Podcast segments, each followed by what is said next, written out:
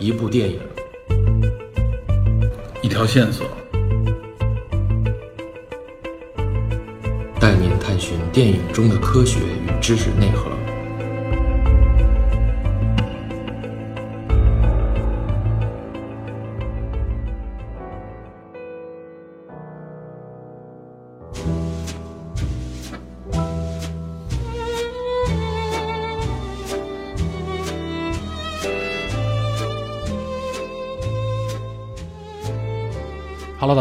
是 Peter。在上期节目《爱尔兰人初探美国黑帮宇宙》上集里，借马丁·辛塞斯的这部黑帮史诗，我们简单回顾了一下当时所处的时代背景与相关人物的故事。因为这部影片所涉及的历史与社会话题相当之多，拿出其中任意一件都至少可以做一期节目。因此，本期节目呢，我们并没有针对其中的某一事件进行深度的挖掘。而是借这个话题呢，将美国黑帮的相关历史以及地域、族群和所涉及的犯罪类型为特征，对应匹配上一些黑帮犯罪以及警匪题材的影视作品，为大家做一个广度的横向的扩展性的介绍。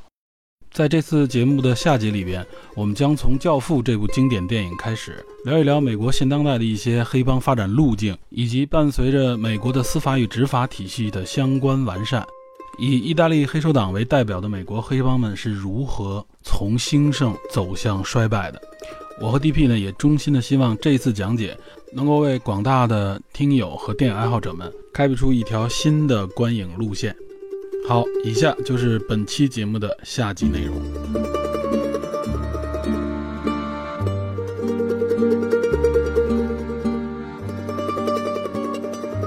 教父，我觉得啊，咱们以后有机会单独得谈一下，所以咱们就在这里边简单说一下就完了，咱们不作为重点。嗯，主要一个是教父的发生年代，刚才说了，四十年代也是二战刚结束啊，代表了就是意大利黑帮啊，从包括第二集回忆他父亲回回忆对科里奥家族的成长啊，那就是在可以说就是从一二十年代开始的，但它主要的这个历史背景是四十年代。而且它这里边主要的是真正的一部给大家介绍了黑帮整个的结构啊，整个这个运作的这么一个故事。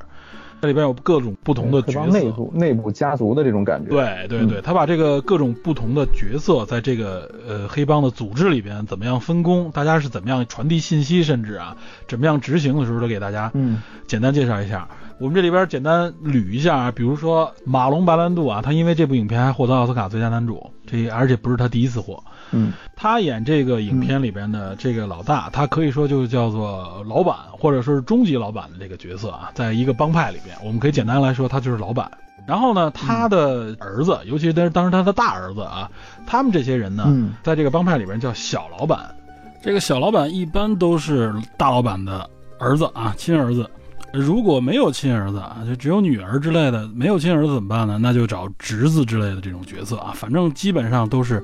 直系亲属或者重要的旁系亲属，也就是家族血缘必须有保证。这也是黑帮，尤其是意大利黑帮的一个主要特征，就是家族化运营，一定是以家族血脉为核心基础。小老板呢，他们一般是把老板的这个命令、老板的意图转化为执行命令。转化为给下面各个分部啊、各个组织的执行命令，他们一般会直接面对底下的执行层，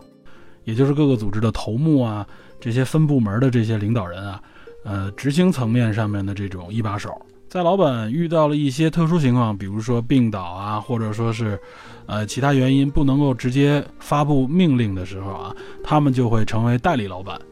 同时呢，他们也会不断的从呃中底层里边，从这些头目啊，或者说是这些底下分部的这些领导里边，遴选和提拔一些人加入到最核心层，也就是为扩大和巩固组织这种影响力，啊，不断的为组织提供新鲜的血液。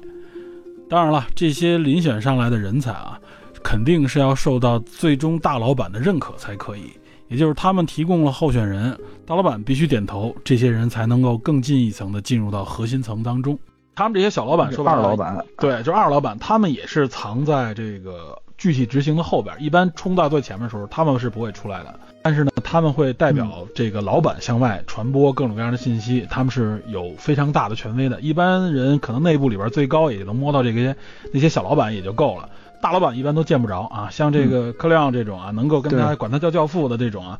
都是相对来说有一定身份的啊，对他比较熟悉的这这老邻居啊、老朋友了啊才可以。然后呢，再往下呢，还有一个叫顾问的这么一个角色，这里边就是也是科廖的他的那个养子，那个律师啊，有印象。就是那个汤姆啊，就是由那个老特别老的老演员罗伯特·杜瓦尔演的那个汤姆，就是他那个律师。嗯，他实际上是在里面是科利奥的义子啊，相当于就是干儿子。所以你看，在帮派里边啊，这种义子干儿子这种身份非常多见。他的主要目的也是为组织绑定和拉拢这些人。杜瓦尔扮演的这个汤姆呢，是一方面代表的是个家族的律师，一方面又是军师的这么一个感觉。他实际上呢是不完完全全在这个体系之内的。包括以他为代表的其他的一些，比如说是一些跟政府有关，或者说是在法律界有关的人，他不完全进入到这个黑道家族里边。也就是在黑道家族里边，他们一般可能这个系统的开这个重要会议的时候，他们一般可能不直接参与的人，他们叫顾问，知道吧？这这一群人，我觉得啊，就是他们应该都叫做顾问这么一个角色。他们就是有专门的自己的领域，然后呢，和黑道之间保持着一个关系，但又保持着一定距离。他们起到的是更多的是在一些资源方面的一些协助啊，尤其比如法律啊，或者说一些政治方面的一些资源，把很多黑帮的这些经营的行动和行为包装合法化，甚至可能在媒体圈里边都有。这些人叫顾问，嗯，到一线，对对对对对。然后真正到一线的啊，就是说我们平时在街头上面啊能够看到的，就有这什么呢？就是这种头目和这个士兵。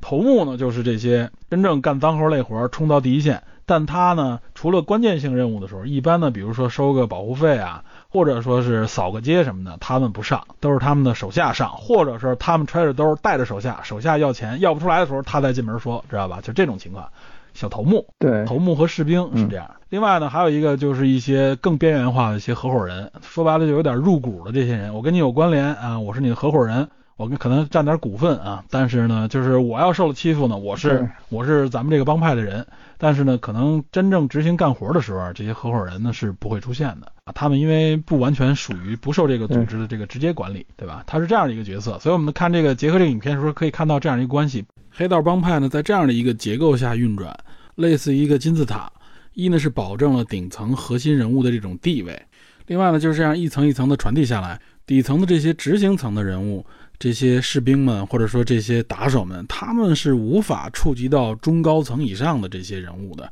做这些违法的勾当，基本上都是这些底层的人物在做。所以，一旦他们被警方逮捕，然后受到法律制裁的时候呢，一方面帮派里边会派出律师来对为他们进行辩护；另外一方面就是他们想供认，他也无法供认出高层的人物来，他接触不到。所以这样呢，也就等于是保护了这些中高层的人物，尤其是顶级的这个大长老。这也是为什么，包括警方或者说社会上都多少知道一点这个黑帮的结构，知道他们幕后的这个头目大概是谁。可惜就是你无法拿到一个可以在法律层面上站得住脚的证据来扳倒他们，来告他们。这也就是为什么他们可以长期存在于社会当中，然后在美国这样的一个法治社会里边，你你却很难直接找到他的把柄，都要经历一个很长的时间去收集、挖掘证据。对。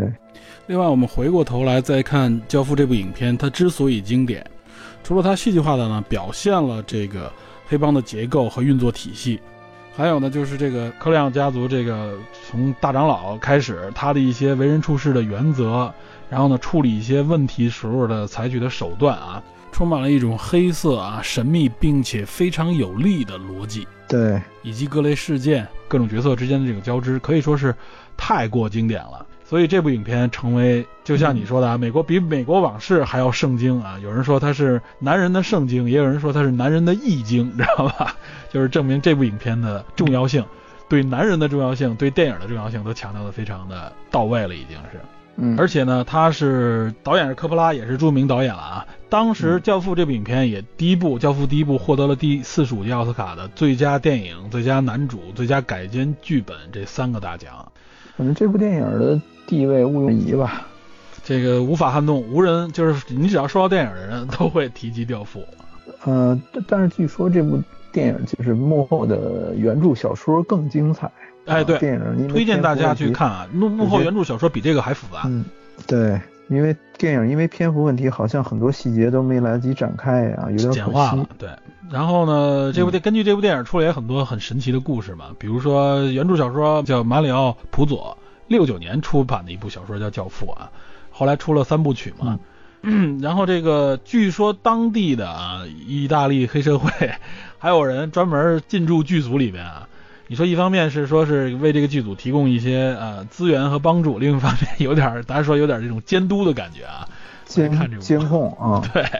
就是你不能太黑我们这个黑帮，能胡拍啊，对对对，所以有些人对《教父》这部电影有诟病的一点就是说这部电影有一点点美化黑社会啊，我是觉得不至于美化，就是他把这个他确实强调了黑社会里边有自己的道义的这一部分的内容。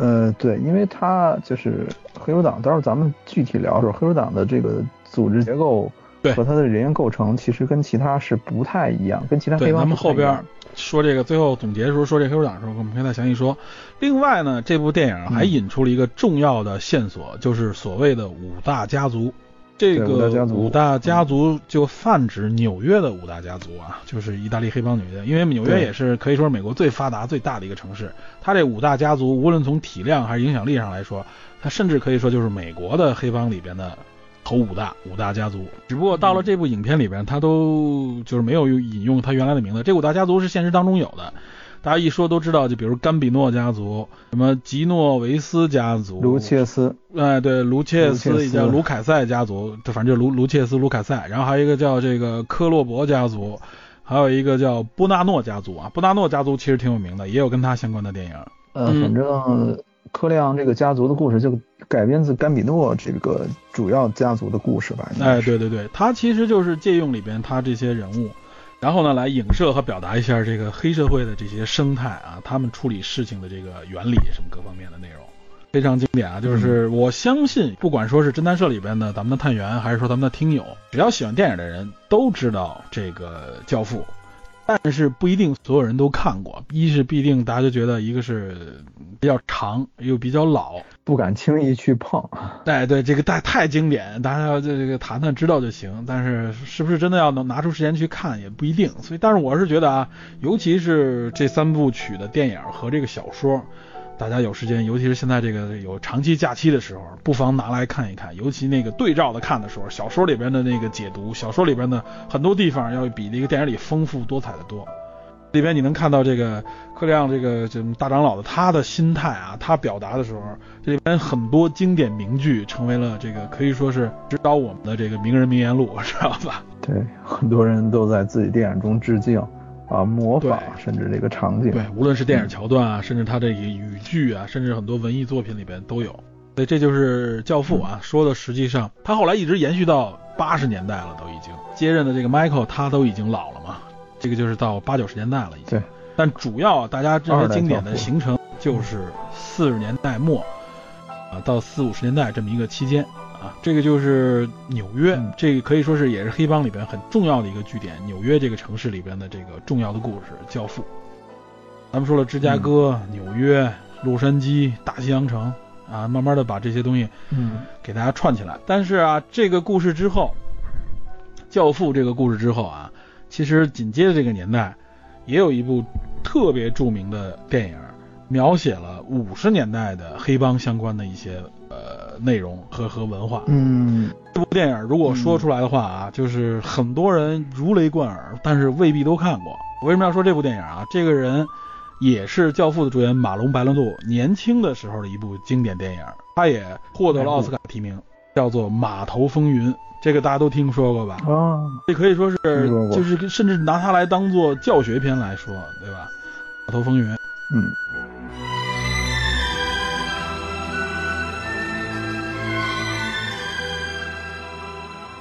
简单说两句啊，也是希克塞斯的作品吧？不是不是马丁希克塞斯的，你想他五十年代，马丁希克塞斯那时候还太年轻了。这个导演啊，是一个可以说是在美国历史上也很有争议的一个著名导演，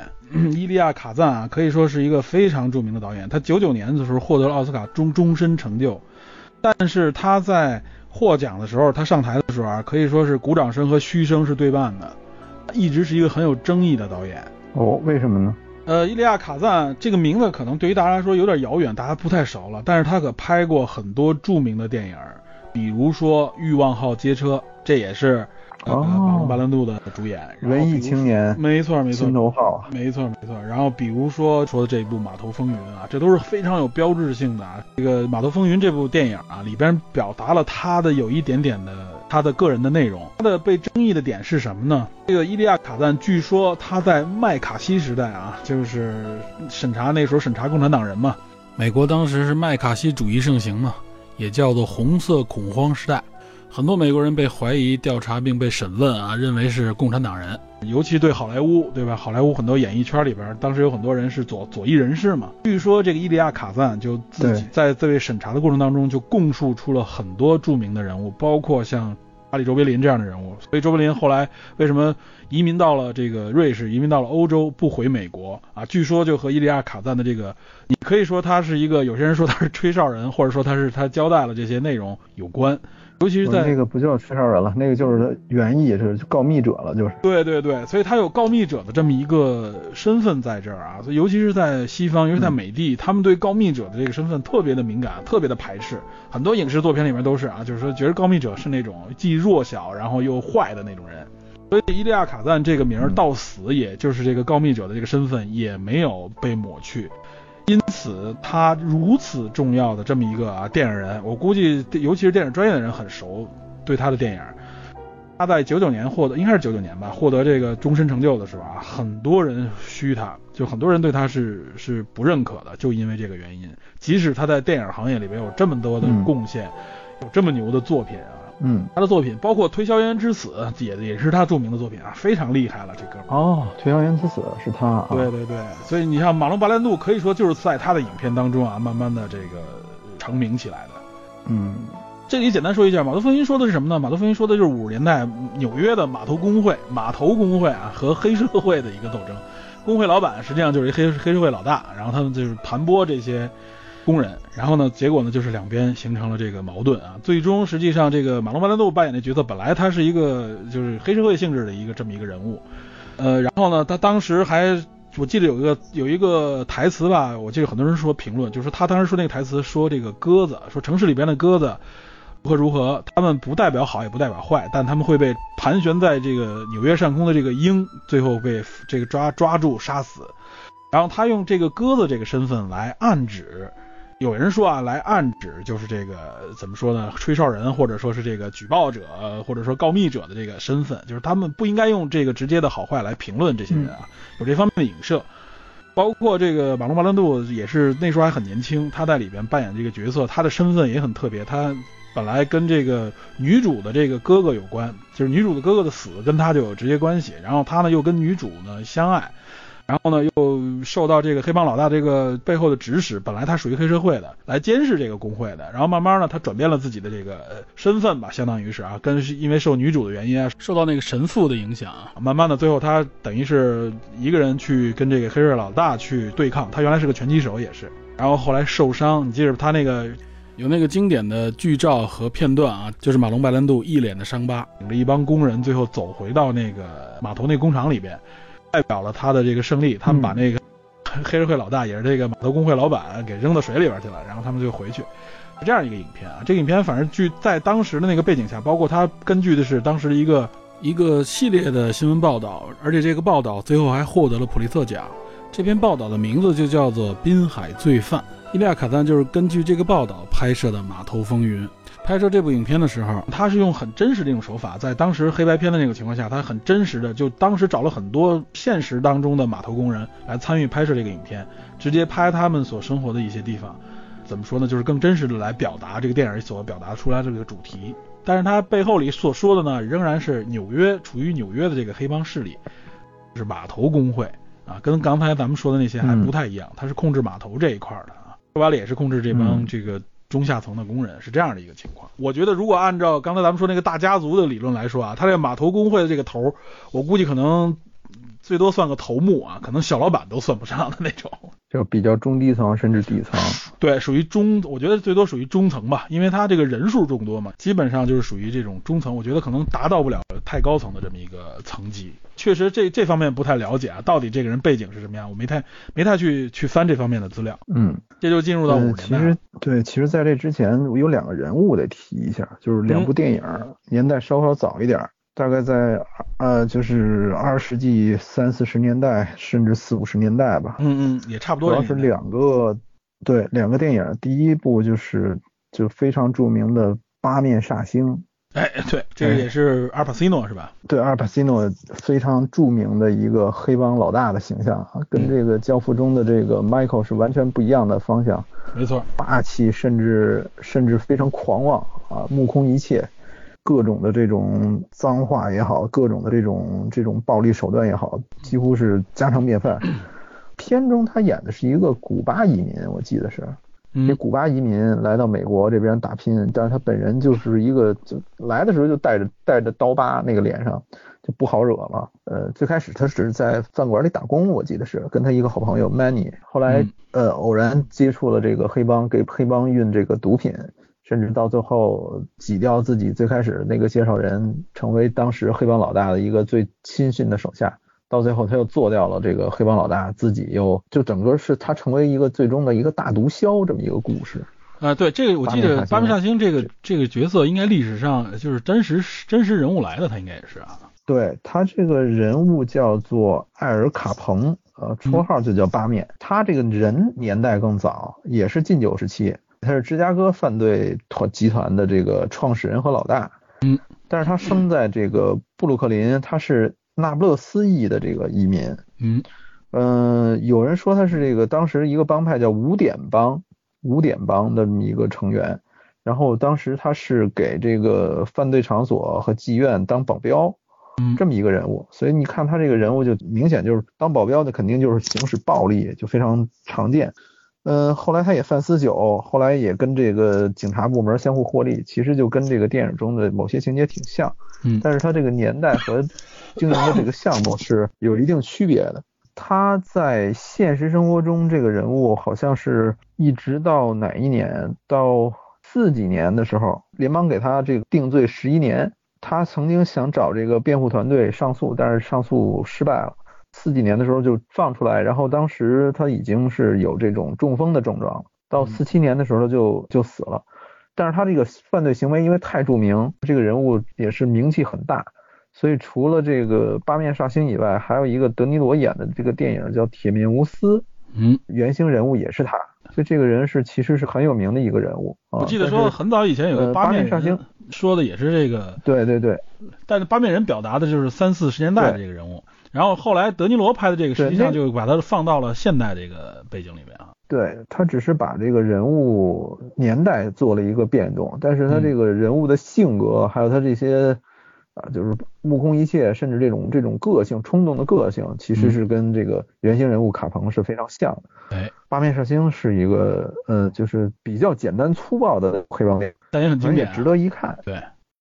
咱们这个时候说的已经就是进入到六十年代了啊，就和。爱尔兰人这部电影里边的年代已经开始重合了。爱尔兰人实际上是从五十年代开始嘛，一直跨越到这个七八十年代的这么一个过程。因为你看那个电影里边，一开始他们开那车也是四五十年代的车，然后一直到了七八十年代啊，都开那种大宽体的车。实际上呢，进入到七十年代、六七十年代的时候啊，也是黑社会的一个。我们可以管它叫做鼎盛的这么一个年代，无论说是从教父那个年代以后，它也是到后中后期啊七八十年代的时候就已经很影响力非常大，非常鼎盛了。呃，你刚才提到这个《八面煞星》这部电影啊，它的这个背景不是有古巴的这个背景吗？而且它到了哪儿了？到了是迈阿密，对吧？对，迈阿密，对。呃，迈阿密这一块儿实际上就是已经，就咱们刚才一个是说东部地区，一个是西部地区，这时候迈阿密属于南部地区了嘛，就已经最美国最南端啊，那个那个那多出那一块儿，在迈阿密就在那附近嘛。东南嘛。对，它不是在墨西哥那边，是在东南地区。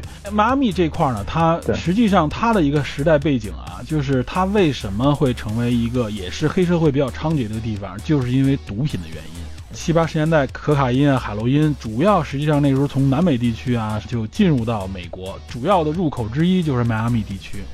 尤其是迈阿密是最大的可卡因的一个运转的一个地区啊，这里边主要来自就是哥伦比亚、玻利维亚和秘鲁等地方啊，都从迈阿密这走，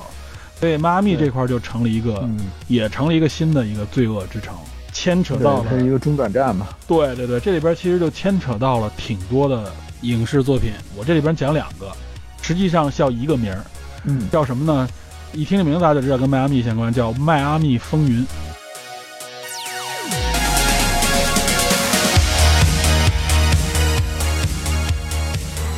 迈阿密风云啊，这个我知道这个名字啊，是在两千零六年知道的，因为当时当年上映了一部电影，叫做《迈阿密风云》。我为什么关注这部电影呢？它是因为有中国演员巩俐参演，而且这部影片当时上映的时候，大家还挺关注的。他是除了巩俐以外，是科林法瑞尔和吉米福克斯一黑一白两位著名的、当时非常鼎盛的两位美国明星来合演。科林·法瑞尔，大家应该也很熟。对，我记得他俩演的是警察，是吧？对他两个是警察。吉米·福克斯也拿过，我记得应该是拿过奥斯卡奖的。吉米·福克斯和科林·法瑞尔两个都很帅气的啊，都很有性格的演员。然后和巩俐，巩俐扮演的是什么呢？是和当时的这个。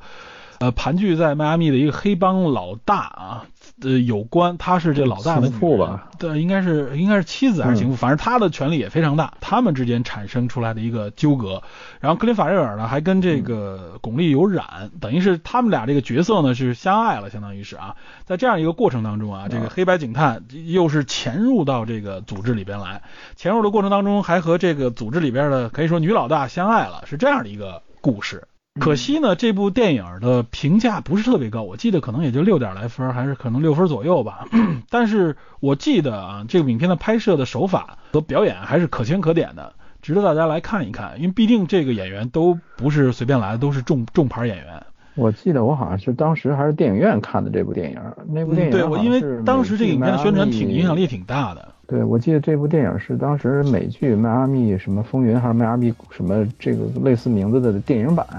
哎，先有的电视剧，后有的后有电影，对吧？你说到这个啊，就是我要说为什么说两部呢？但是一个名儿，哎，就是你说的八十年代的著名电视连续剧，也叫《迈阿密风云》，咱们翻译过来啊。但是港译那个名字就比较牛了，港译的名字你知道叫什么？神探勇闯罪恶之城，知道吗？就是就是听不来是哪儿的。对，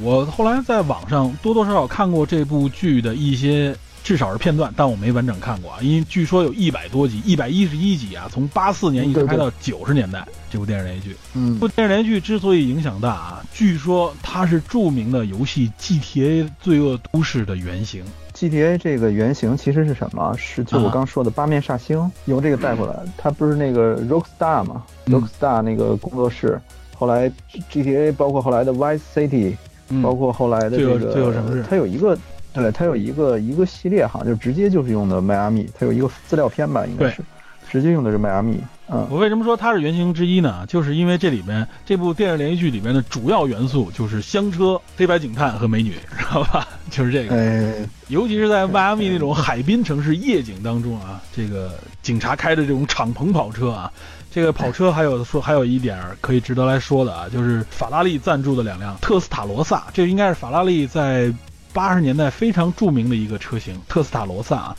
特斯塔罗萨当时据说啊，法拉利赞助是两辆黑色的特斯拉罗萨，这个我们应该在零零七影片里边可能也看过，就是那个法拉这个在法拉利车型里边属于块头比较大的，有点方方正正的，边上侧面啊有挺大的那种空气的呃导流的那个格栅，就是为了空气导流，另外一方面也为散热，车有点方方正正的啊，这车我估计大家看了以后多少都会有点印象。那那车头那个灯可以抬起来，而且在那部影片里边啊，这两部车本来是黑色，后来被刷成了白色，说是因为在夜里边跑嘛，这个白色比较显眼一点。所以呢，这部影片如果大家去看的话，网上还有很多视频，主要包括后边有些人包括改编这个视频，都结合一些符合那个年代的时代背景的那个音乐啊，就那个 disco 音乐的那种配的啊，非常有意思。那个影片我觉得啊，就是夜景啊、赛车呀，然后香车美女啊这种情况，主要是从那个那个里边元素特别明确。就是，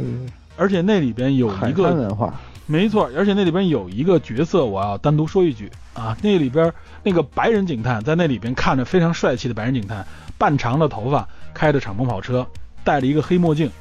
首先，那个白人警官有一个经典的镜头，就是摘墨镜，惊讶的张半张嘴看远方啊，那个被 被制成了一个在微信上特别著名的一个表情，就一个人来回来去的摘眼镜，摘了眼镜里边后边还有一个眼镜，你知道吧？就是取自这个镜头啊，我知道那那个镜头里边剪切出来的。哦然后呢，哦，这个演员叫唐·约翰逊啊，这个演员实际上是在咱们之前谈的一部另外一部著名的电影电视剧当中啊，他扮演了一个重要的角色，就是《守望者》当中啊，在那个电视剧里边的第一集里边死掉的那个警长，就是这个演员。啊，我当时看的时候，我就觉得这个警长看着这么眼熟啊，知道吧？就想不起来他是谁。后来我才才想起来，哦，他是在这个《迈阿密风云》里边。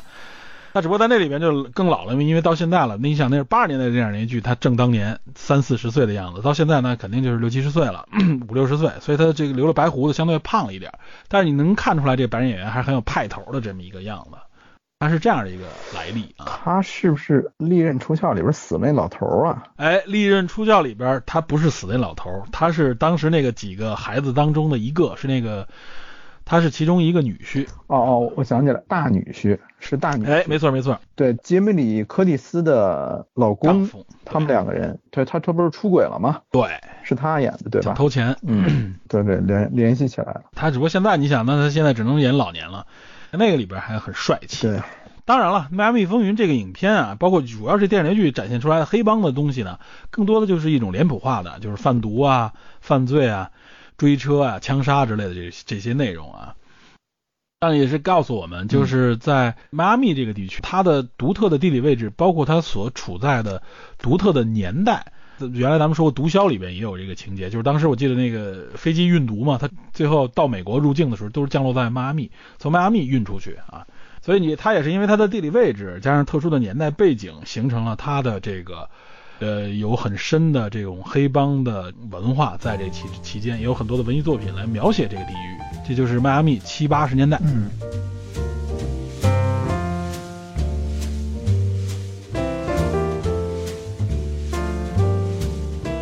接下来我要再聊就是好家伙了，就是就是五几年到八几年嘛。好家伙，这这主角叫亨利吧？我记得是是那谁，咱们之前说那个《婚姻故事》里边那个雷利奥塔演的，对，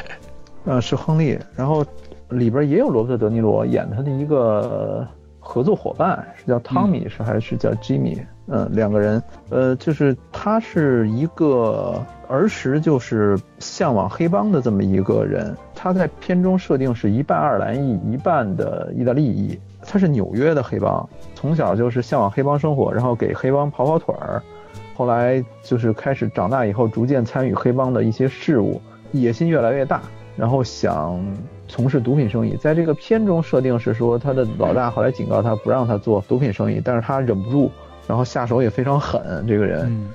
他妻子最开始不知道他的身份，知道他入狱以后，仍然还是以抵押他自己母亲的房子为代价把他保释出来。而这个人物就是呃一直在向黑势力这个方向、黑暗方面堕落，嗯自始终就不知悔改，犯下各种罪行，包括他们在片中还杀了一个黑手党的成员吧，应该是一个一个老头儿。然后后来遭到这个黑手党的追杀嘛，因为黑手党的这个规矩就是。我们自己的人，外人是不能动的，对吧？对，我我们自己要是决定除掉谁，我们内部商议。但是如果外人来动，那我们就追杀你到底。然后他演这个亨利就想尽各种办法去逃脱，但是最后一是这个触及了不能贩毒的底线，二是因为这个遭到追杀，所以他最后就没办法走投无路，选择跟警方合作。然后。以提供这种证词、证言这种方式，把这些呃曾经的人都咬出来。这个人物好像历史生活中也有，这个人物叫小亨利希尔，呃，他是跟这个刚才你说的这个黑手党五大家族之一的卢切斯家族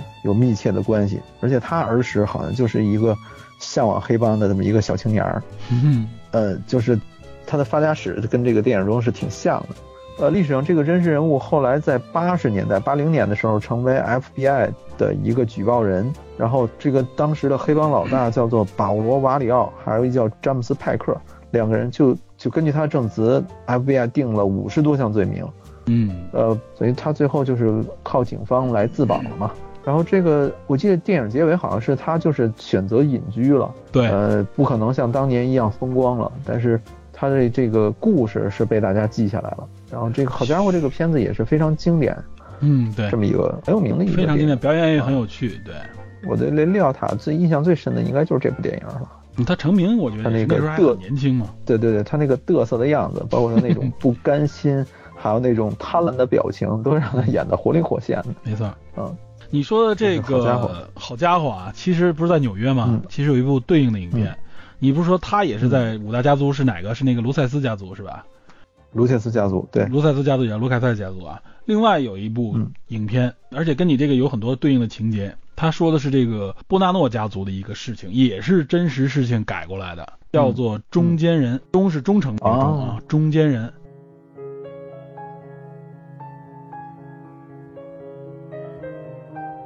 这个是也是著名演员啊，阿尔帕西诺和那个谁阿尔帕西诺，还有那谁德普，德普对，约翰尼·德普，约翰尼·德普当时还是年轻帅气啊，帅气逼人的一个年轻小伙子。首先说中间人这里边啊，这个约翰尼·德普是警方的人，对，他是卧底到黑帮啊。然后呢，黑帮里边这个阿尔帕西诺呢演的也不是最终大 boss，他是中间的一个啊，相当于是个头领啊，是个小老大，他是这样的一个人。嗯他不是黑帮的直系亲属，但是他在里面也是干了很年很多年，所以说就是一中层干部，就算是一个很忠诚的一个中层干部。他发现了这个德普，德普是一个卖卖珠宝的嘛，而且下手倍儿狠，帮他鉴定了一个他刚抢的一个或者人给他的一个珠宝，他说这是假的嘛，用这种方式取得了他信任。后来两人在不断接触当中很投脾气，知道吧？然后把他引入到了这个黑帮里边，拉他入伙。然后呢，因为他背后有 FBI 的这个支持，所以他在很多事情上面展现出来的很强的能力，然后再加上本身这个人很厉害，就越来越受黑帮的这个器重。包括后来在这个经历的这个，实际上是据说就是真实事件啊，布达诺这个家族内部因为老大死去了，大家争夺这个权力的过程当中，大家都在拉拢他啊，所以德普这个角色在这里边也起到了很大的重要重要的作用。只不过呢，影片到最后呢，实际上，嗯、他面临一个一是自己身份要要公开的这么一个情况，另外一个就是他的原来的好朋友，也是他原来的上级这个阿尔帕西诺啊，在黑帮内部呢，实际上他呢并没有被器重被重用，然后呢两边有这个最后有这个火并的时候呢。他在这个过程当中发现了德普实际上是这样的一个角色，就是很纠结。但是实际上最后两个人呢，还是把对方视为真正重要的朋友。这个谁也想想救他，只不过最后呢，这个黑帮发现了德普身份以后呢，惩罚谁呢？就惩罚了引入人，就惩罚了阿尔帕西诺，你知道吗？阿尔帕西诺好像最后在影片当中就跟他家人告别，身身上也没什么钱，然后把自己身上有钱的东西都留在里边，最后走。反正这影片这个最后这块也挺挺伤感的啊。这样的一个影片，这影片也是很有名的，中间人。而且这部影片啊，实际上是也是根据真实历史改编的，而且有一部原著小说。这部原著小说叫什么啊？哦非常有名，叫唐尼·布拉克斯冒号我在黑手党的卧底生活。说这个人啊，这个人实际上啊，我为什么刚才因为你说了就是关于这个证人这方面的这个信息，然后他实际上是一个卧底。嗯这个卧底这个信息啊，实际上是在七八十年代开始，这个唐尼·布拉斯克实际上是真正第一个真实意义上 FBI 卧底到黑帮的这么一个人。哦，这个人是真正第一个从事这种卧底便衣这么工作的一个人，而且这个人真的很厉害，他收集到的这个证据导致最后黑手党成员啊将近有两百多次被起诉，然后一百多项罪名，啊，比你刚才说那五十多项还厉害，比那亨利还厉害，厉害知道吧？而且呢，引发了这个黑帮内部的很多的这种惩罚性的这种问题，就是杀死了很多这个啊，比如说呃被抓住的人也好，或者说被被被供出来的人也好啊，这里边包括很多人因为跟他相关，最后发现原来是这小子是他妈的是便衣，这小子是他妈卧底，结果跟他相关的很多人也都被杀，是这样的一个情况。嗯，而且这个波纳诺家族啊，悬赏五十万美金，当时八十年代五十万美金也非常大的一笔数字了啊，应该相当于搁现在也好几百万至少。现在都很多了。对啊，嗯然后呢说要悬赏他的人头，而且布达诺家族据说当时被剔除出了委员会啊，这个委员会就是说说白了就是美国黑帮委员会啊，有这么一个组织，就是从五大家族里边被剔除了，因为你对，因为你他妈的你们家族居然是引进入这么一个病毒，已经侵害我们机体了，所以必须把你剔除，都造成了这种影响。嗯最终呢是等于 FBI 呢等于间接找到布达诺家族的一些有影响力的人。跟他们进行了一个一个谈判，这个谈判最终的说就是说你不能用这种方式来杀我 FBI 的人，你要你要敢杀的话，那咱们这个是吧？FBI 是肯定是不会不会轻饶你们的。然而且实际上最终呢，这个波纳家族也分析，就是说我们要真把他们 FBI 的人用这种方式干掉的话，那以后呢我们没有立足之地了啊，因为必定原来大家还讲法律，没有抓到我的法律把柄的时候。敢怒不敢言，也没法真正收拾我，所以最终等于取消了这个悬赏。但是呢，唐尼布拉斯克他也是，就像你说的啊，他其实就像影片里面介绍的，他最后这个身份被公开了以后呢，他不得不隐姓埋名，也是隐藏了很长一段时间。后来是消除了对他悬赏，慢慢的这事情过去以后，他写了这本书，相当于是个回忆录，就叫《我在黑手党中的卧底生活》，记录了这么一个事情。中间人指的就是这么一个故事，只不过把这里边很多啊不相关的人也好，或把很多情节就戏剧化了，把他们的这个恩怨情仇戏剧化了。实际上，这个中间人是他中间并没有说和这里边某个人产生这么深的这个情谊，没有这么强烈的。而且这里边这个故事，我为什么要这么说呢？就是七八十年代的时候啊，这个黑帮非常猖獗。大家会说，那这为什么美国警察、警方也好，或者联邦调查局拿他没办法？就是那个时候，因为黑手党他的特殊管理模式啊，就是那个时候警察对他们掌握的证据就有限，包括他们的管理模式。所以最终呢，更多的是采取的就是击破他们内部人士，比如说像你说的啊，一个是自己当了污点证人，另外一个呢就是很多以这种卧底的形式进入以后来揭料，拿到关键证据，才能够真正的开始对黑帮进行清理。绞杀，它是这样的一个历史渊源，有大量证据才能定罪起诉嘛？对你像《爱尔兰林》里边，他这个警方最后没办法，都是以其他的罪名把这几个人送到监狱里去定罪，对吧？因为主要的他怀疑的几点，他找不到证据嘛。对，关键点都找不到，包括你想，连霍法现在大家都不知道到底怎么死的嘛。这帮人守口如瓶的这个水平很高啊，这个咱后边会解释一下。另外，我觉得还有一部，你其实说好兄弟的时候，有一部叫《赌城风云》，非常著名，也是德尼罗主演，这里边也有这个乔佩西。就我说的，乔佩西给我强烈印象，就因为这部影片非常暴躁的一个小个儿啊，就是。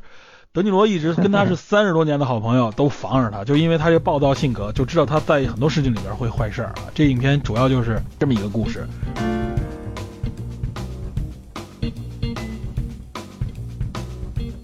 而且《赌城风云》也是根据一个真实人物来写的。《赌城风云》这个故事发生在哪儿呢？发生在拉斯维加斯，然后拉斯维加斯咱们刚才没提吗？这其实也是西部地区赌城嘛。对，这是一个著名的一个城市啊。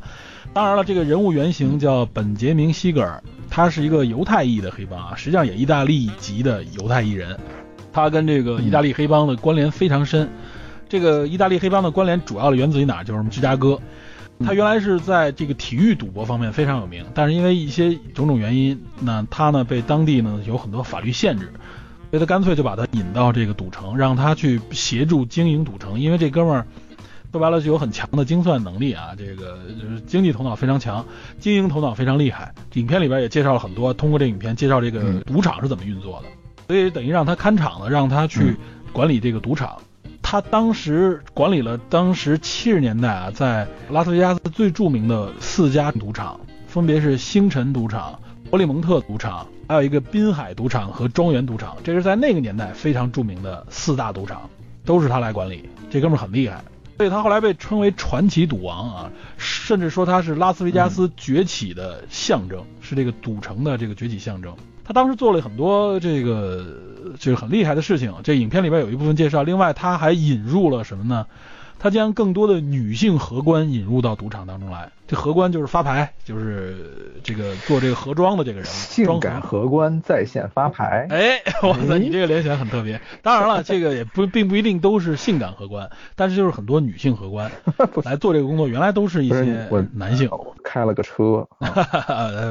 小车。但是呢，他就像这部影片里面，他是八十年代最后被告上法庭，然后然后呢，法律等于最终呢也没有掌握很多他协助黑帮洗钱啊之类的这种证据，但是最后是等于是。禁止他进入赌场，就等于把他封杀了。而且他在八二年的时候，也确实是像在影片里边，他遭遇了一次暗杀，炸弹袭击啊，他在车里边一启动，光炸了。但他为什么没死呢？是因为他在自己的车底下垫了一块金属板，在自己的座位底下。这哥们儿之前就有房，这哥们儿这属于高智商犯罪啊！这个这哥们儿脑子想挺多的。影片里边德尼罗也有那么一段戏啊，所以大家可以看看德尼罗。而且我觉得在那部影片里边，德尼罗那个扮相一个中年中年男子那个样子，你和现在对比一下，哎呀，真的是当年的那个状态太厉害了，太厉害了。而且这部影片啊，也是还有一位著名的女主角，应该提一句，就是沙朗史东啊，沙朗斯通。沙朗斯通在当时已经是成名了，本能里边已经成名了。本能好像九十年代初嘛，八几年，八四年还。不是90年代年代应该是九十年代初，九零九一吧，好像是啊。《赌城风云》是九五年上的啊，沙朗斯通在那时候啊，就是已经逐步成名嘛。沙朗斯通因为这部影片获得了六十八届奥斯卡金像奖的最佳女主角提名。沙拉斯通的表演真的是，我记得原来有几个镜头哦，除了乔贝西那个狂躁镜头，就有沙拉斯通几个镜头。我好现在在看啊，我觉得沙拉斯通表演真的是很厉害啊，不仅仅是好看性感，他把那么一个真正可以说是最后呃颠覆了德尼罗这个事业的这么一个女性啊，这个女性可以说是红颜祸水，到底是怎么个祸水法啊？表演的淋漓尽致，也是马丁·西克塞斯的导演啊，所以非常值得大家看一看，非常有意思的一部电影，而且他引也有罗伯特·德尼罗和乔佩西。对，啊而且这部影片介绍的就是拉斯维加斯赌城这个黑社会怎么和赌城之间啊，怎么把这个赌城里的钱带到黑社会里边来啊，这个里边有很多很关键的这个描写，大家可以看一看，非常有趣。对，其实刚才我还想补充一个电影，这个电影就是你刚才说那谁德普的时候，嗯，德普主演的另外一个黑帮电影叫这个《黑色弥撒》。哎，这前几年黑色弥撒。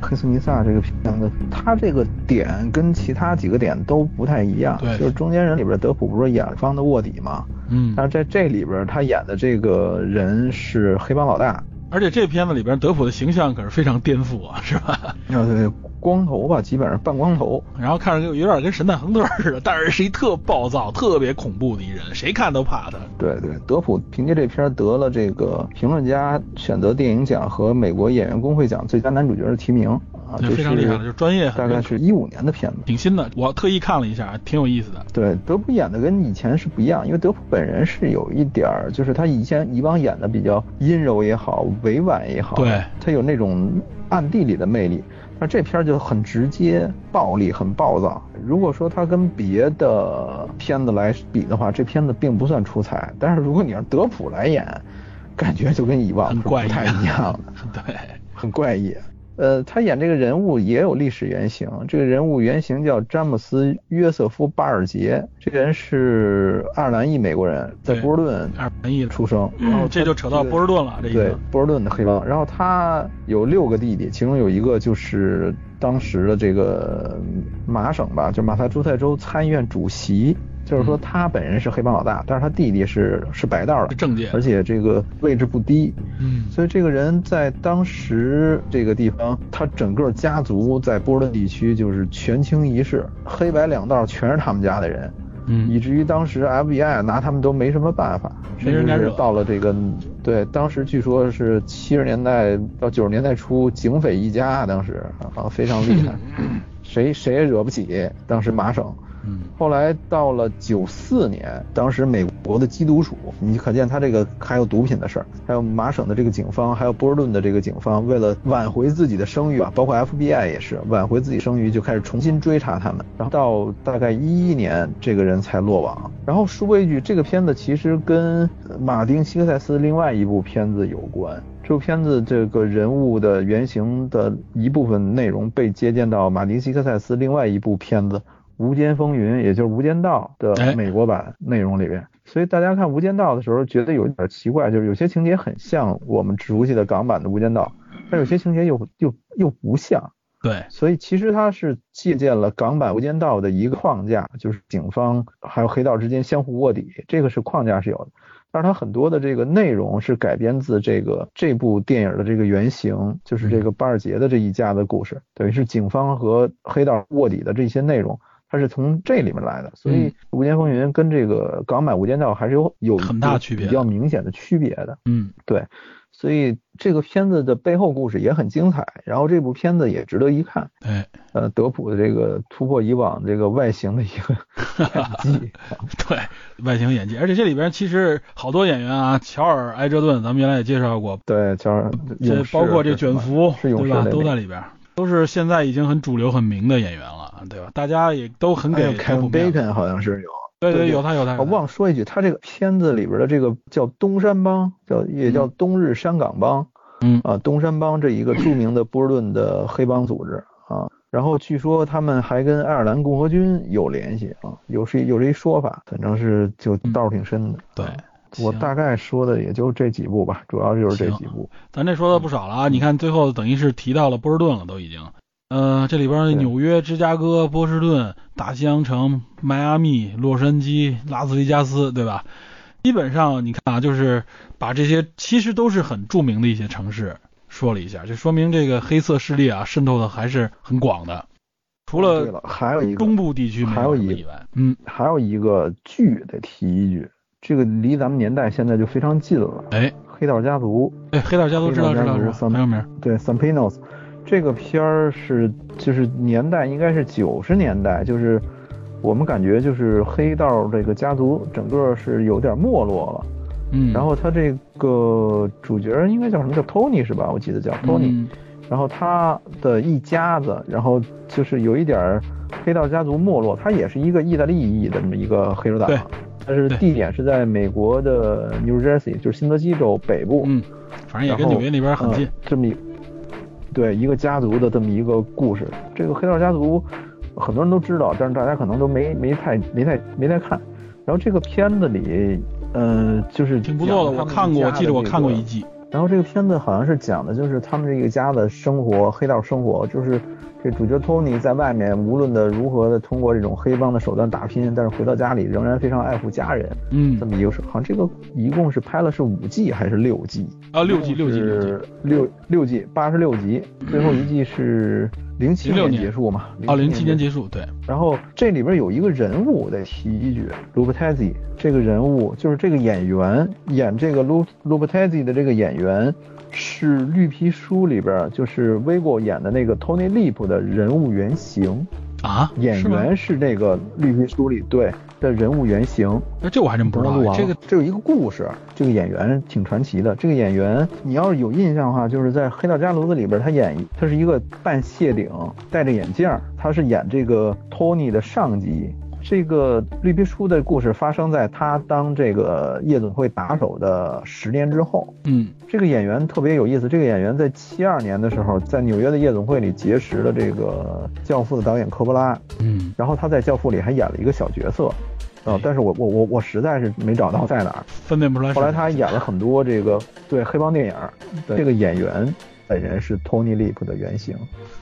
然后，嗯嗯、关于《黑道家族》，好像说在明呃不是明年，今年吧，《黑道家族》导演 David Chase 来做编剧，然后《权力的游戏》还有《雷神二》的导演亚伦泰勒执导一部电影，叫做《纽瓦克圣人》，嗯，好像是《黑道家族》的前传。《纽瓦克圣人》今年九月二十五号上映，华纳的电影好像是。嗯呃，可以期待一下。呃，有人说啊，《黑道家族》反映了一个黑帮的这个到最后的这个没落史，有人看了就是有一种你也有今天的这种感觉，但是也有人认为主角 Tony 的这个样子是这种呃，无论在外面男人如何打拼，回到家里仍然非常爱护子女的这么一个父亲形象。反正挺值得一看这个片子，我也看了，他主要靠演技，嗯演的还是非常好的。对，演技挺好的，然后也有一些虐心的桥段吧。HBO 的剧嘛，都适合这部剧，其实挺适合慢慢品的，就是有时间大家可以跟看书一样啊，拿来慢慢的来看还有一些就是咱们咱们就不说了，一些电影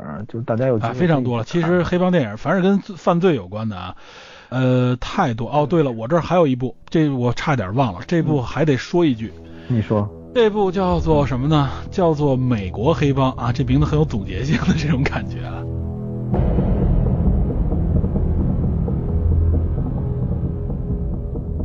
美国黑帮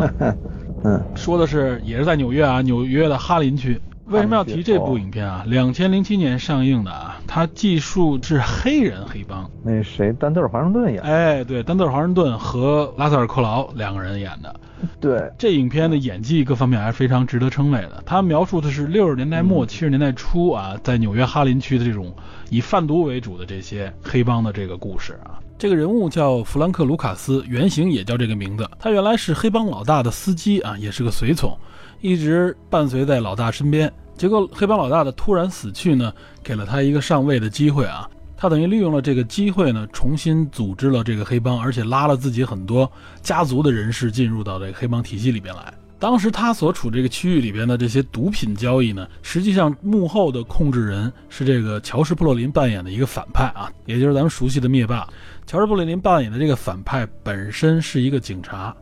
也就是他利用警察这个身份，等于是控制了当地的这些毒品交易。那么丹泽尔·华盛顿扮演的这个呃弗兰克·卢卡斯，他为了站稳脚跟啊，打破现在的毒品交易垄断，就直接跑到了东南亚的这个金三角地区去找这个毒品的源头。啊，当时越战还没有完全结束，这哥们的手段非常的凶狠啊，他是利用了这些啊运回美国的阵亡士兵的棺椁啊，在这些棺椁里边放他的毒品，运回美国内陆。由于他运回的这个毒品呢纯度高，而且呢数量又大，所以他的帮派呢就迅速的崛起。是这样一个故事，嗯，我为什么要提他呢？还有一个原因啊，就是他在当时哈林区可以说是他名噪一时啊。这哥们是这样来的，丹泽尔·华盛顿来演的。为什么用丹泽尔·华盛顿来演这么一个角色啊？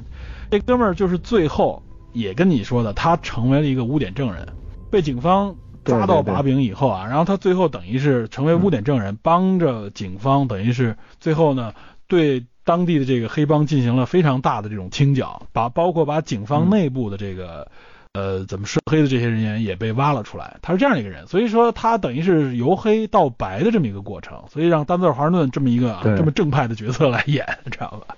影片还是非常非常值得值得看的。我为什么又提一部这部影片啊？从这里边我们也能看出来，就是美国警方也好，或 FBI 也好，他们对付黑帮的手段主要靠的就是什么呢？就是卧底和这个劝反。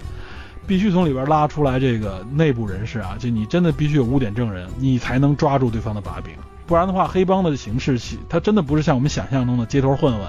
简单的来执行。它是一个非常庞大的、有机的一个组织，它有非常严格的管理模式，所以你想敲掉它不是那么容易。它是从你想从十九世纪开始就扎根在美国这么一个多种族的社会里边，它随这个种族社区的这种成长而成长。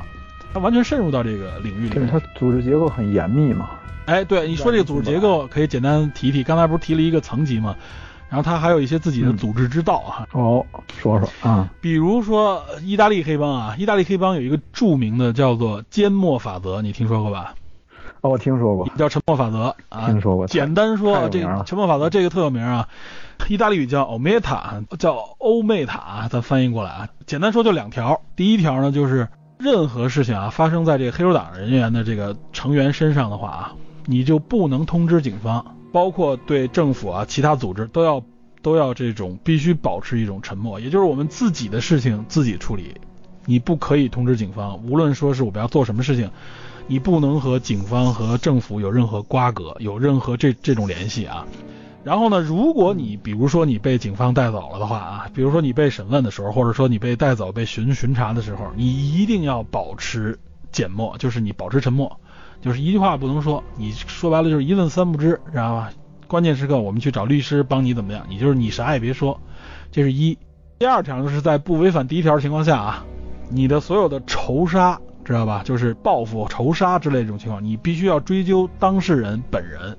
不能涉及其家族，哎，从这里边你又表现出来，他一个哎，好像有一点这种道义啊，就是你不能连累人家的家族人员啊，你只能冤有头债有主。从这点也能看出来，一他们要是内部联要想团结自己啊，一就是你不能供出同伴。然后呢，另外一个呢，就是有我们内部有矛盾，内部处理，你也只能针对那个得罪你的人、伤害你的人，你不能伤害他的家人和同伴。就是还是我要大范围的保护我这个整体。据说这个缄默法则是整个啊这个意大利黑帮慢慢慢慢形成的一个啊被认为的一个铁律和金律，大家就秉持这个东西，所以让意大利黑帮在美国为什么那么能这么昌盛，而且为什么能这么很难以去除，就是有这样一个紧密的联系。而且呢，这个黑帮不是像我们想的那种啊，他就是只干犯罪的事情，他更多利用犯罪手段或者违法手段敛财，但他一定敛完这个财呢，他也会适当的回报给成员和社区，知道吧？他甚至在社区里还起到一个慈善，对维护这个社区治安也好，或者说，哎，你只要给我交了保护费，我保证其他黑帮或者其他小混混不会来找你麻烦，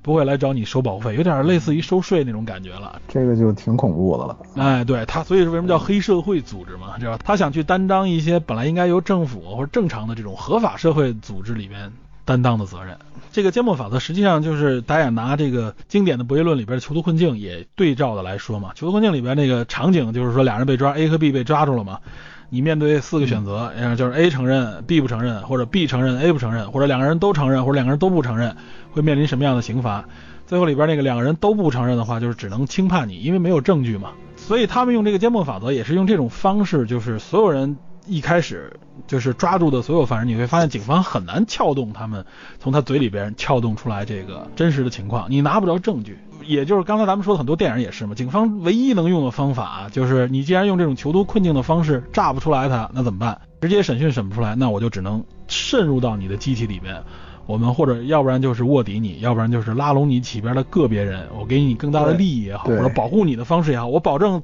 如果你报出来不会受到组织的这个报复。OK，那我用这个污点证人的这个保护方案，就是证人保护的这个手段，有这样一个立法来保护你，从而让他们有机会才能供出自己的这个知道的线索。你看《爱尔兰人》这部电影里边。德尼罗到最后都已经老成那样了，警方跟他说：“你知道吗？你的这帮兄弟们，你要保护这些人都死光了，你没有必要再保持沉默了。”他最后还是不说，知道吧？他已经成为习惯了。对他第一句话就是谁干的？他以为是被别人做掉了。对。他以为都是，实际上都是老死了吧？都是很多人都是病死了，老死了。最后，你看最后那个谁，我认为，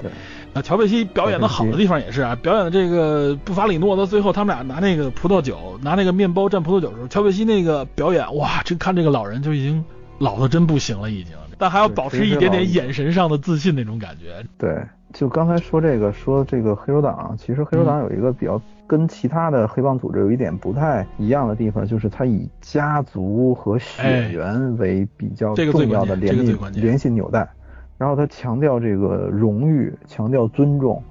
包括利益。像这个爱尔兰人里边片子里有很多这种，它都是内部来消化的，就包括咱们说的这个漆房子，还有做木工，其实都是内部黑化。它是一个严密的组织。据说介绍朋友的时候都是 friend。friend 内部人物才能称为 friend，嗯，呃，如果说只是普通朋友，就是 friend of mine，或者说什么之类，用其他的代称，它内外其实是有很大差别的，嗯，一旦你进入了这个组织内部，你就必须为这个组织服务，不管要求什么，包括这个西兰也是。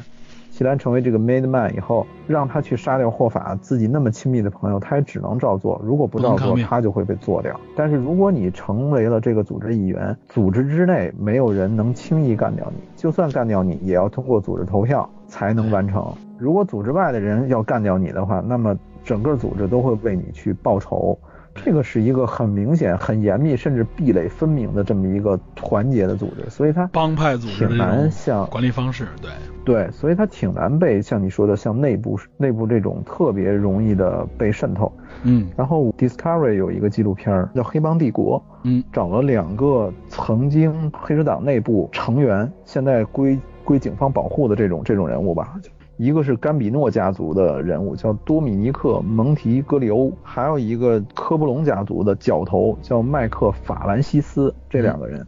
描述整个就是黑手党内部的这种关系，包括你之前说的那些层级啊，包括什么之类的，还有一些呃他们的历史故事，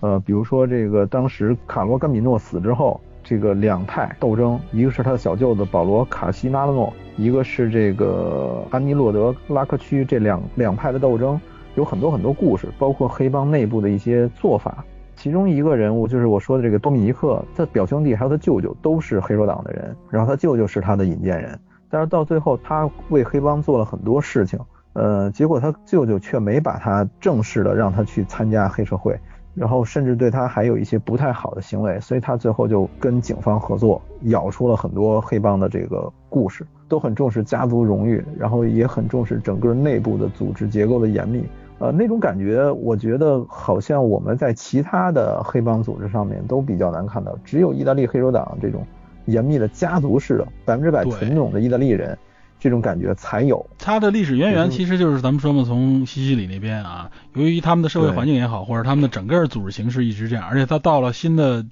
移民国家以后啊，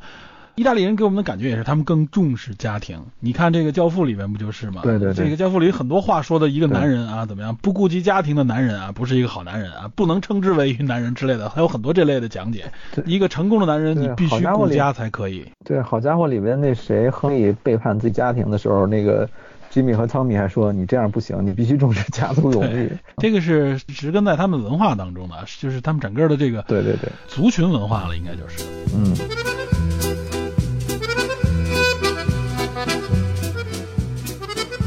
咱们最后说说啊，就刚才说了很多意大利黑帮啊，就是说，可能有人会问，为什么美国的黑社会这么的猖獗呢？对吧？这个我就我估计很多人都会说，你从文艺作品上看都是能看出来，这也太多了啊。其实我觉得啊，就是如果我们客观的来说，所谓的黑社会啊，因为这里边在美国说黑手党，特指的就是意大利的那个黑手党，是被我们翻译过来叫黑手党啊。它实际上就是一种组织，就是一种帮派。这种东西的存在啊，它无论在过去还是在现在，它一直存在于这个社会当中。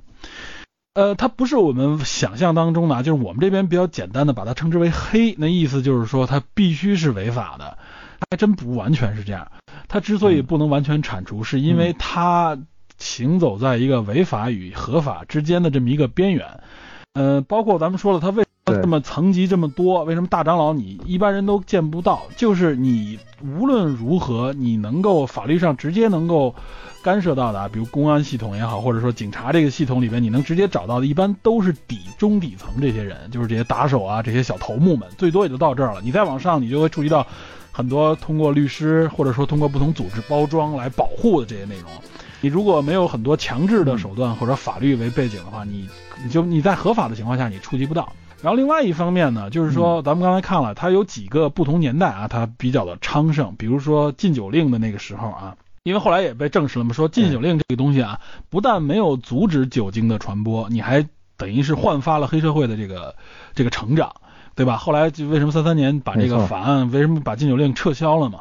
所以有些人现在有一种理论，就是说啊，说说毒品也应该采取类似于像禁酒令的这种处理方式，就是你如果禁掉的话，你只会让黑帮成长，让这个东西变成一个纯黑黑市里面的交易，然后呢，另外你还禁不掉这个毒品。我觉得这个说法呢，从某种角 角度上来说啊，能理解他的意思，但是这个确实不是正确的啊，因为毕竟酒精和毒品之间，包括它的交易方式，包括它的这个形成的这个对人脑的这个影响，对成瘾性各方面还是有区别的。但是从这里能看出来啊，就是说这个组织，这个社会组织，它它其实有的时候它就是钻法律的空子，社会的这个空隙，你不可能把所有的东西都堵死。呃，也有人举过咱们国内的一些例子啊，说历史上有些地方，比如说发现啊，就是甚至来举这个海瑞的这个例子，说海瑞去到某个地方啊，虽然说海瑞很公正啊，青天的那种感觉，他去了哪个地方，那个地区的这个经济就不行，说白了就是 GDP 非常低，但是反而是那些大家认为是有贪官的地方，他有的地方的经济哎就相对的比较好，民生就比较富足。也就是说什么呢？就是说，首先法律它不可能封死所有的环境，就是不能政府也不可能控制所有的环境啊。就是这个，尤其在这个西方民民主社会里边嘛，它也不允许你政府这么扩大。那么正是因为这样的有各个地方限制了政府的行为，所以有些地方就是黑社会就拼缝进来了，这个黑手党就拼缝进来，他就想把有些东西慢慢的通过利益交换啊，通过一些。半违法、灰色地带的东西来管理起来，然后另外一方面，他发现啊，这个赚取大利益的方式跟什么有关？就是吸毒啊、卖淫啊，然后赌博之类的这些很多东西就都走向违法了。哎，所以他很多东西就和这挂钩。呃，这几个年代嘛，你我们不是说过吗？你像七十年代啊，这个六七十年代的时候，不仅是美国，那个时候我们的香港，对吧？就跟美国的这个电影里面说似的，黑社会渗透到警察这个系统里边来啊，两边真的是。黑白合作了那种感觉，直到香港八十年代初吧，我记得是成立了廉政公署，对吧？廉政公署以后，我们再看很多港台影片里面也是，黑社会被大量的被节制，然后腐败的现象也被节制。廉政公署对内部，对吧？他对内部干什么呢？就是清剿这些腐败。说白了就是你跟黑社会也好，或者跟犯罪组织这种合作，都被抓出来、挖出来清剿掉。然后慢慢的，因为他们被清剿掉，黑社会的影响力就开始削减。所以呢，到现在你说香港还有黑社会吗？还有。但是它绝没有当时电影里面描述的六七十年代时候那么的猖獗了。对啊，而且你看现在这个社会里，对，而且你看现在这个社会里边，美国也有，但美国人也承认了，现在的黑社会组织已经早早的不是原来那种情况了。无论是意大利黑帮，还是如何，现在可能相对来说大家看到的比较多的就是这种啊西裔的，或者说是这种拉丁裔的，对吧？尤其是墨西哥那边过来以毒品为主的这些组织，但是他们呢也没有说像意大利组织一样那么深入的渗透到社会里面来，成为了一种和很多合法组织相纠葛的。然后这个五大家族实际上呢，也不完完全全，五大家族现在还在啊，但也不完全像以前一样，他们更多的开始慢慢随着社会的法制化的完善啊，他们慢慢开始洗白，很多东西开始有合法化的这些分支，有些东西呢，慢慢的它就已经呃更加的隐藏到一些比较黑暗的领域里面去了，但是他的影响力也好，或者他说他的这个能力也好，各方面都没有原来大了。对。已经今非昔比了，所以你看，就像马丁·西克塞斯这个电影里边，实际上到了上世纪末本世纪初的时候啊，他们这些组织原来所信信守的信条也好，或者说原来的这种运作的模式，其实都不具备了，这个社会环境都已经变了，所以它必然会走向一个没落。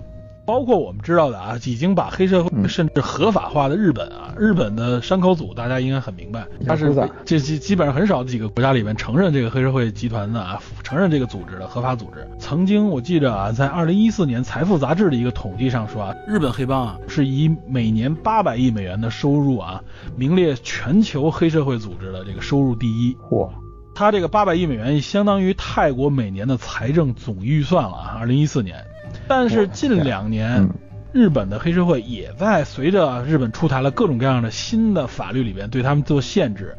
然后呢，包括鼓励这些人从暴力团里边啊这个解放出来，可以加入新的工作呢，就是退出暴力团，他们叫暴力团。这个暴力团说的就是所谓的黑社会嘛。这个当然也跟他的经济发展有关啊，就是就业环境变好，大家这个时候哎就不再用原来的这种半非法或者非法手段去增加收益了。那我可以进入到工作当中来了啊，跟这些也有关。所以日本的这个山口组也好，黑社会它也在没落。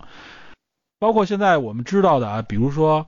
据说这个黑社会还曾经比较猖獗的，这近些年代啊，就比如像波兰啊、波黑啊、什么菲律宾啊、南非啊、什么马达加斯加之类的这种地区啊，黑社会还比较猖獗。你看他们这些地区也是说，这个社会呢是处在一个前动荡时期，然后它会比较的猖獗。比他们更厉害的，比如说像墨西哥啊，什么什么乌克兰啊、哥伦比亚这些地方也是啊，你就发现实际上和你这个社会的稳定程度、经济程度也相关。嗯，然后这个有人做过这方面的一个调查啊，最后有一些总结，就是。黑社会产生主要和社会的这个政治经济，这个尤其是政治的这个动乱程度有关啊。比如说像什么苏联解体的时候啊，包括像有些国家这个动乱的时候啊，它这个时候黑社会就会丛生，因为说白了就是这个时候社会能力啊、政府能力、法律这个时候的能力变弱的情况下，很多地方它需要自己。自治，很多地方很多组织，它就会组织起来，形成一些自己的规则。对，在这个形成规则当中，有些人有些组织形成的规则就比较的怎么说呢？人性化，有些呢形成的就比较的铁血，甚至它就就是 更更加的这个唯利是图一些。哎，这种东西就慢慢形成了一个一个所大家所谓的黑社会啊，就是这样的泛滥出来的。哎，要说到这个，咱们历代这个农民起义这些组织，很多也都有黑社会色彩。哎，对，他的组织形式，其实你看，包括什么水泊梁山，说白了，我们他们都可以称之为，对于当时政府来说，你就是一个黑社会组织嘛。你的组织形式，对吧？没错，没错。你自己内部讲道义，然后呢，这个叛徒你一定要这个狠狠的审，然后呢，这个偷政府的粮食怎么样？所谓的劫富济贫，实际上也是形成自己的一个一个循环的一个一个一个群体嘛，就是。对。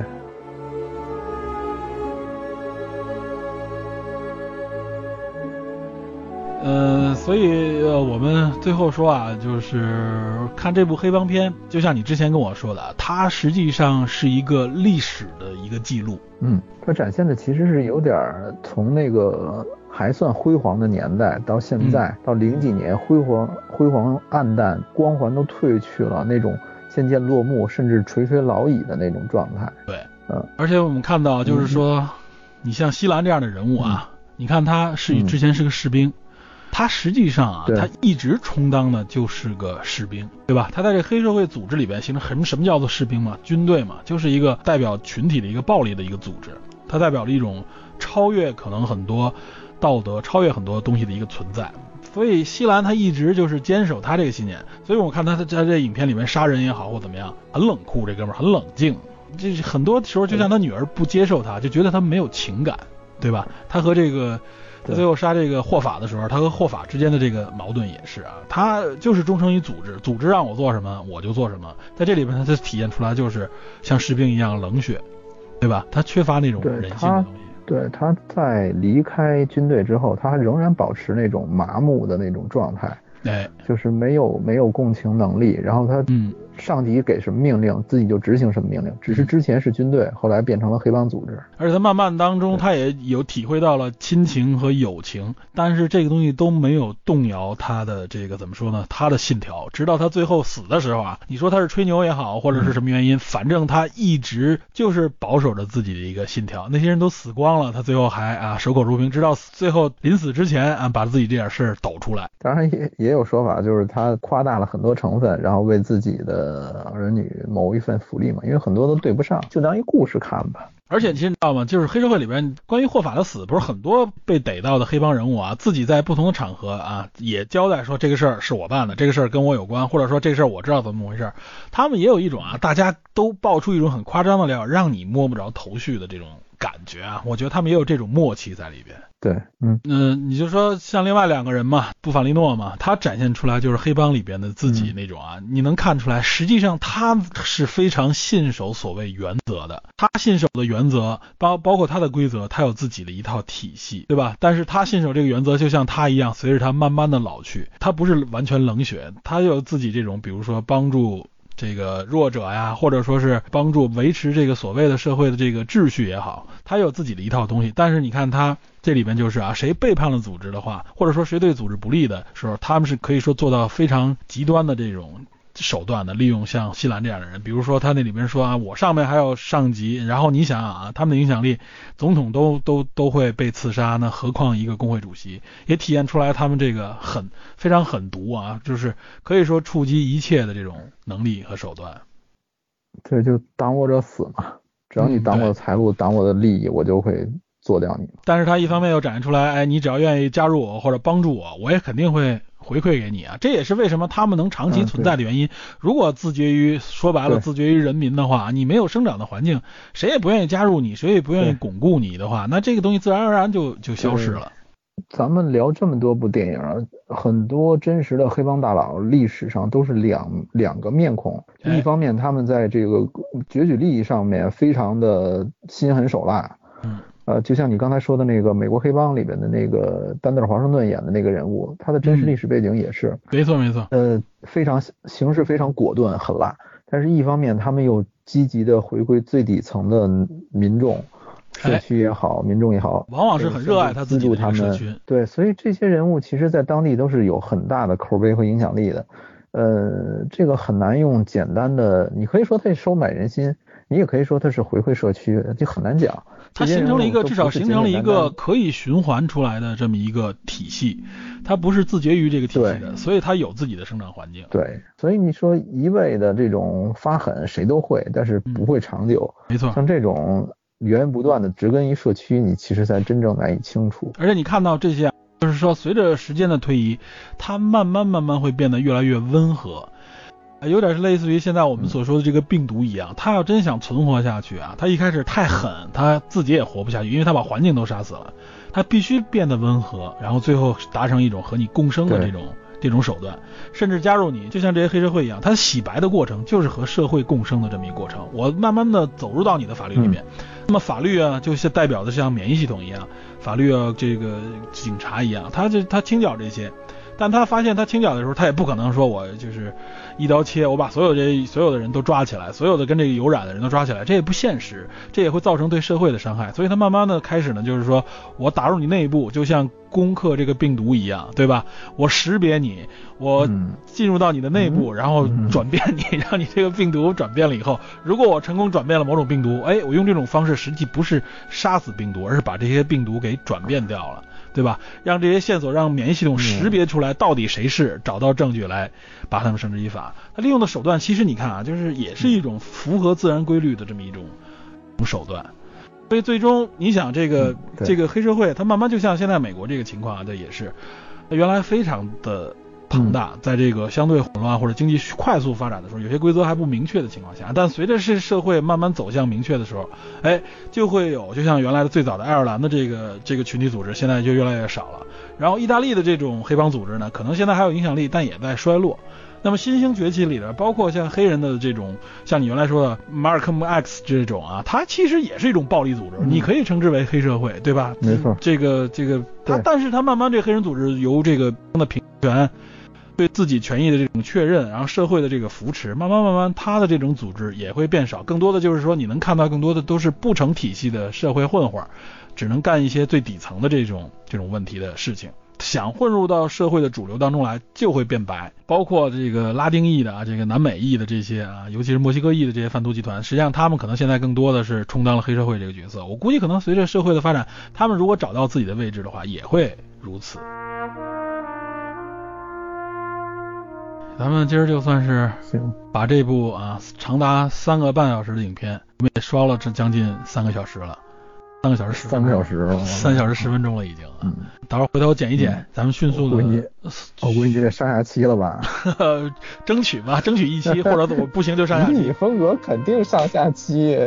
我争取争取争取先先尽早上线吧，因为我想二月十八号的时候上线啊。因为为什么二月十八号上线？回头我补录一下，说明一下。我是因为瑞泰嘛？哎，对对对对对，咱们因为因为咱们的一个听友啊，实际上这块也是我们因为为了这个听友，我们也想尽快的啊，能够在二十八号的时候能够上线。啊，我猜也是。嗯，好，行，挺好啊。好，那咱们还是啊，就是说现在因为特殊时期又有疫情，我们还是希望就是无论是听友还是听众啊，包括咱们的探员们都能够平平安安啊，顺利度过这次疫情。好，然后呢，就是在特殊环境当中学会保护自己，无论说是面对疫情的，还是面对其他方面的，我在群里边也说过，大家要学会保护自己，啊，不要把自己暴露在疫情和暴露在危险当中啊，学会保护自己，这样的话，我们才能更长远的立足于这个社会当中，对吧？对，我们有很多要解决的困难也好，还有面对很多事情，我们可能对也是一点一点的去了解吧，嗯，一点一点接触去，一点去解决。我们相信啊，就是所有的问题最终都是能够解决的，对吧？对，行，那行，那今天到这里啊，感谢大家的收听，咱们下期节目再见了啊！哎，